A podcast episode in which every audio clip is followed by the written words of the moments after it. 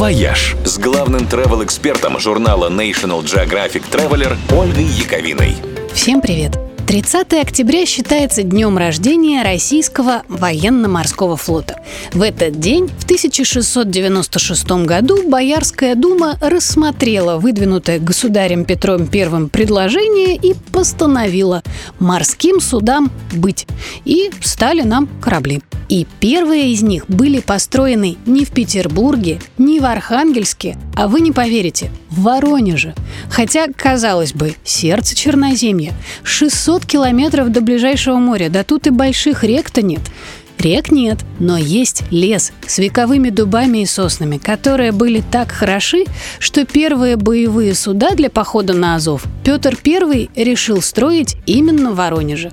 Напоминанием об этом служит плавучий музей Гото Предестинация, что в переводе означает «провидение Божье». Это историческая копия первого линейного корабля, которая пришвартована у городской Адмиралтейской площади. Помимо него, в Воронеже, кстати, найдется еще много неожиданных достопримечательностей. Например, музей-заповедник Дивногорье с вырубленными в меловых скалах храмами и средневековым городищем. Пещерные монастыри Белогорские и Костомаровские. А еще расположены в поселке Рамонь дворцовый комплекс принцев Альденбургских, построенный в стиле английской неоготики. Меньше всего ожидаешь увидеть что-то подобное посреди родных степей. А еще в Воронежской области есть уникальный бобровый заповедник в бывшей монастырской трапезной.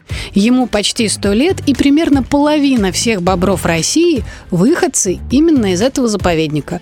В общем, если вам казалось, что в Воронеже решительно нечего делать, если вы не котенок Василий, то очень рекомендую при случае съездить и увидеть, насколько же вы были неправы. «Вояж» – радио 7 на семи холмах –